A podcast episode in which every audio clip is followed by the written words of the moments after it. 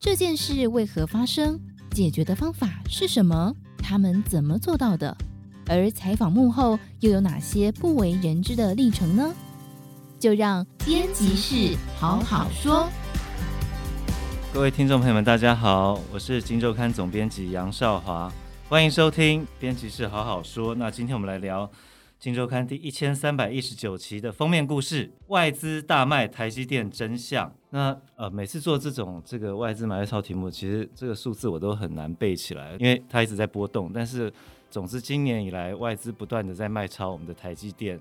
看起来数字可能卖了四十一万张左右，那这个之前统计的话，可能卖超台股也卖超了五千亿左右的金额，其中一半看起来是杀向了这个台积电啊。我们护国神山怎么会一向被我们认为是这个外资最爱的一档股票，怎么会现在它翻脸不认人一样？那其中当然这段时间引发了一些争议哦。第一个，大家会担心说是不是外资真的看空台积电、看空台股，这是一个啊。那另外一个就是之前这个前一阵子。立法委员也质疑，这段期间其实外资的报告看起来都对台积电是正面评价，那怎么会一直在卖？是不是在玩两手策略？我们先请这个今天跟我们一起聊的这个呃做这个题目的主要的制作人于青，于青你好，哎，是各位听众朋友大家好，于青，我们先来回答第一个问题，你觉得外资是不是真的看空台积电、看空台股才会这样子杀？哎，是，其实老实说哈。是只是一个发语词，对，嗯、就是说，其实外资已经进来台股已经大概有四十年的时间哈，嗯、但是我觉得大家讲外资外资哦，外资到底是什么东西？外资到底是一个人，还是一家公司，还是一群团体哈？那他们到底最近在卖台股，在卖什么意思的哈？嗯、呃，我我想这一次呢，《金周刊》的这个，我们用一个封面故事的规格哈，把它做了一个很完整的一个解答哈，让大家。家终于呃可以完全的看清楚这个外资的真面目，也看懂他卖台股或买台股，他背后到底在想什么？他是不是真的在看空台股？哈，好，那我先来解答第一个问题哦，就是说。呃，这个卖了五千亿，听起来很吓人吧？哈，那到底他是不是看空台股，要要撤离台股了？哈，那我们先来看看哦。其实老实说，如果有在投资的这个听众朋友，应该都有听过一个叫 MSCI 指数哈。那其实现在呃，国际上的很多的基金哈，其实都是 follow 跟随这个 MSCI 指数，它规定的一个权重比例在投资。对对对，它设定的一个权重比例在。在投资哈，那比如说，它现在呃，在新兴市场的这个呃指数里面，台湾的权重就是十六点一五趴。对哦，那这个十六点一五趴是什么意思呢？就是说，假设有一档基金，它假设有一百亿台币的规模，它就应该持股台股大概有十六点一五亿，对是台股的意思哈。好，但是我们知道股价是不是每天都在波动？对不对？对，所以呃，比如说过去，我想大家都应该看得很清楚，过去两年台股是不是一路上涨，涨得非常多？所以呢，假设他两年前是持股这一百亿里面有十六点一五亿，按照比例持股台股，可是因为台股涨太多了，这两年来涨了六成，嗯，所以这十六点一五亿两年后是不是会自然它都不用动？摆在家里，它就自然变成了 十六点一五，要乘以一百六十趴的市值了。嗯、对，对，可是如果假设我们先假设其他不变的情况下，那它是不是就会超过十六点一五趴？它原来的设定的权重，所以它照规定，它就要卖出台股，它要卖到让它回到十六点一五趴权重的市值。哦、对，哦，所以这是第一个，我们简单先解释。在这一波，呃，我们说外资如果假设买卖了台股五千亿里面，有一大半是来自于这样子的。其实是一个在资产配置上一个操作的再平衡的基本的策略啦，就是说我手上原本配置好，就是要这么多，呃，每个国家有不同的比率、不同的金额，呃，在整个资产配置的比重是这样子。但是今天这个台股的市值增加了，那我在这一块的比例忽然增加了。为了要符合这样的一个原本设定的比率，我必须要调节一部分这个多出来的部分啊，那以至于刚于清解释，就是说这个可能是一个外资最近忽然在卖台股的一个原因之一。对，是。那还有哈，就我再讲第二个原因哈，因为我们可以其实可以去推算外资大概多年下来买进台积电的成本，我们换算下来，因为根据外资买超，其实老实说，外资大买超大概可能都有相当大的比例都是在买台积电哈。嗯、那我们从过去十年外资大买超的年份，然后台积电的均价去推算出一个外资可能持有台积电的成本，老实说，大概就在。一百出头元左右哦，就是大概一百一、一百二左右哦。那大家一看就懂嘛，哈、嗯。这今天的台积电的收盘价其实已经又来到将近六百块，之前当然到六百多，大家都很清楚，对不对？嗯、你想想看，今天如果你买台积电，如果是你，你买台积电的成本在一百一十几块左右，嗯、那现在到六百多块，你会不会想要获利了结？嗯嗯，那当然是会啊，哈。我当时其实他们大概买了，假设他们当时买了。拿出一千多亿的台币来讲好了，对，放到现在就有六千亿的台积电的市值，嗯，哦，那我随便减码个一千亿，其实都是很外资也是投资人，跟你我一样，买股票都是为了赚钱。他比我们聪明啊，倒也未必哈，大家也不要太太神化外资哈。嗯、但是大家买股票都是为了赚钱，没有人要把它跟这个股票谈恋爱哦，嗯、没有人要把它供在家里当神拜，嗯、所以其实。赚了那么多，我获利了结，放一点在口袋，这是非常合理的、哦。那这个叫看空吗？我想应该不是哦。那我们其实经过我们这一次仔细的计算，它到现在它其实持股，它即使卖掉这么多了，他、嗯、持股的总市值都还没有变，对，对，都还在历史高历史高档嘛，对，对非常高档的地方哦。哈，那个意思就是什么？就是说我当时假设我一千多亿买的，我现在有市值六千多亿，我卖掉，假设卖个一两千亿，我都还有四五千亿的这个市值，对，都还是很多很多的，跟当时的成本，弄那个很多投资人很喜欢讲说。基本上仅谈的，就是说，意思就是说，就剩下我已经把成本都已经吸收掉了，盘上的都是赚的，嗯、哼哼就是这样的概念。所以其实他们获利了结一些也是应该，这是可以解释这一波的呃卖压里面的第二种的原因。嗯哼哼，于倩，我问你一个问题啊，现在也有很多人说，可能是因为地缘政治的关系，外资多少会有一点担心。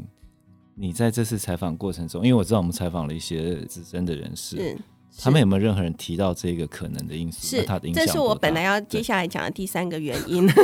因为老实说哈，我们看刚刚第一个解释的 MSCI 的减码，那个是一定要减的，好，那是照那个规定一定要减。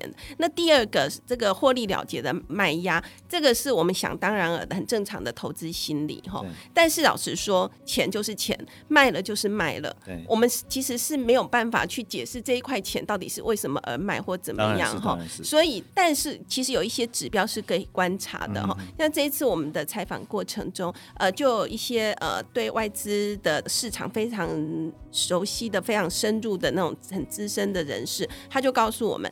过去哈几乎不动，或者是说几乎只有一路加码的台积电的前几大的股东哈，他们确实在这一波卖压里面其实都减码了。对，哦，那他们减码的原因，然后像这些外，他这些我们还看不到的。哎、对，接接下来，因为马上这个年报的这个前十大股东就要。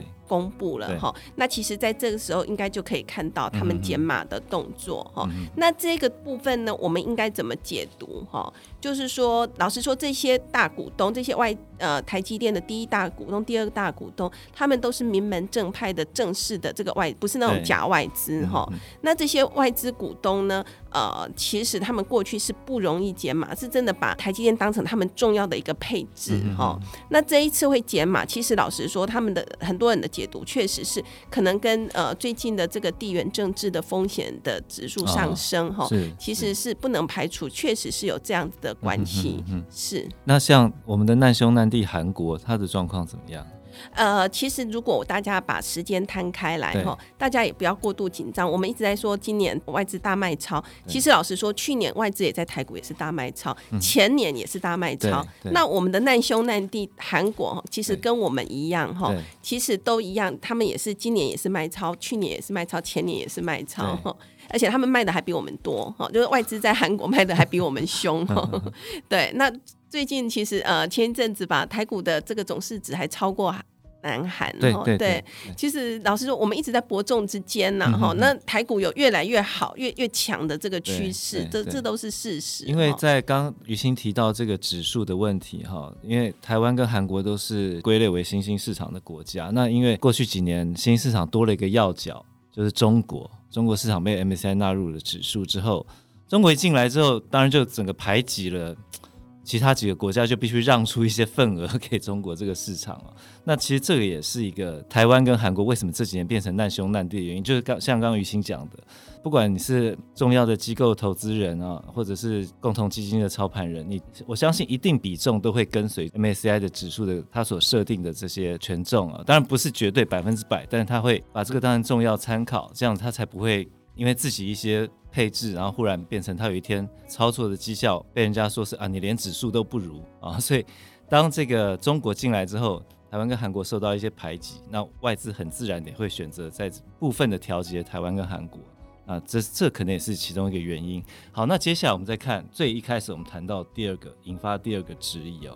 刚刚我们在讲外资是不是看空嘛？那刚刚于青看起来解释说不能说卖就是看空。好，那第二个外资报告看起来不断的在喊进台积电，却又卖出台积电，有人在说这两手策略，于欣怎么看？呃，其实老实说哈，这就真的是更有点让人家啼笑皆非的质疑啦哈。因为老实说，外资是什么呢？这个外，我我们真的要先了解什么叫外资券商的运作哈。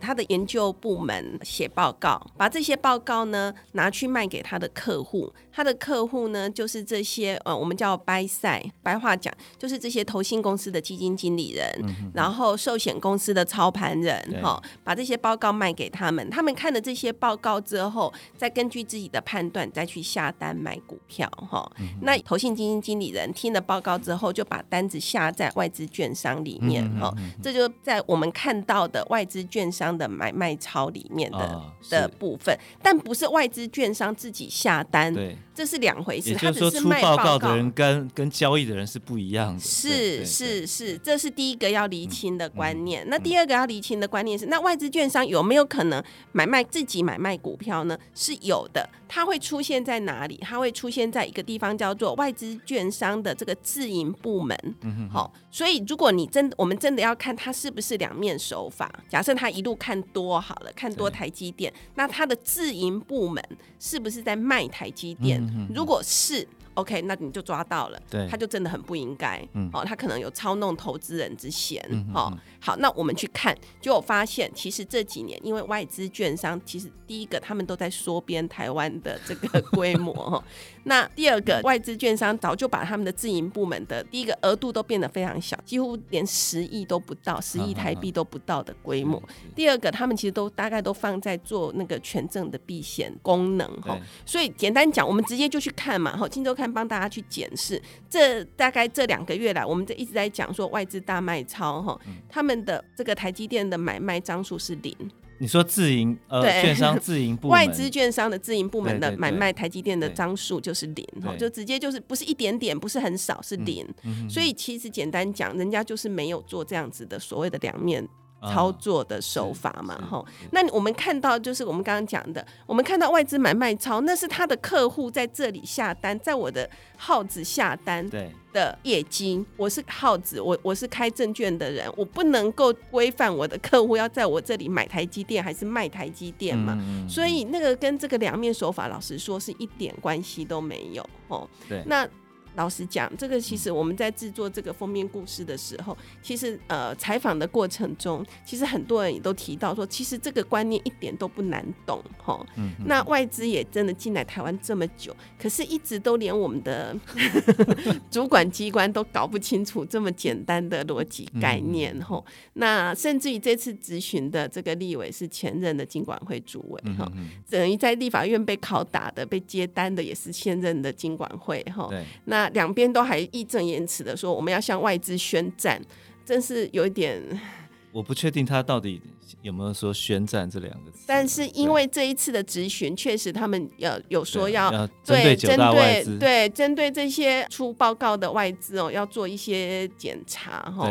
那老实说。其实这是很简单几句话就可以在国会殿堂上很好的机会，不止回答立委，而且也可以向所有的投资人做一个很好的观念上的澄清跟解释。可是却却浪费了这一次咨询，然后也浪费了给大家教育的机会。所以《金周刊》赶快帮大家补上 哦！你只要买这一期的《金周刊》，你就可以完全的简单的理解哈这些的运作，不会再在以后再搞混。对对，所以其实看到外资大卖超，呃，外资卖台积电啊，其实真的投资朋友们其实真的不用过度的紧张，那反而是。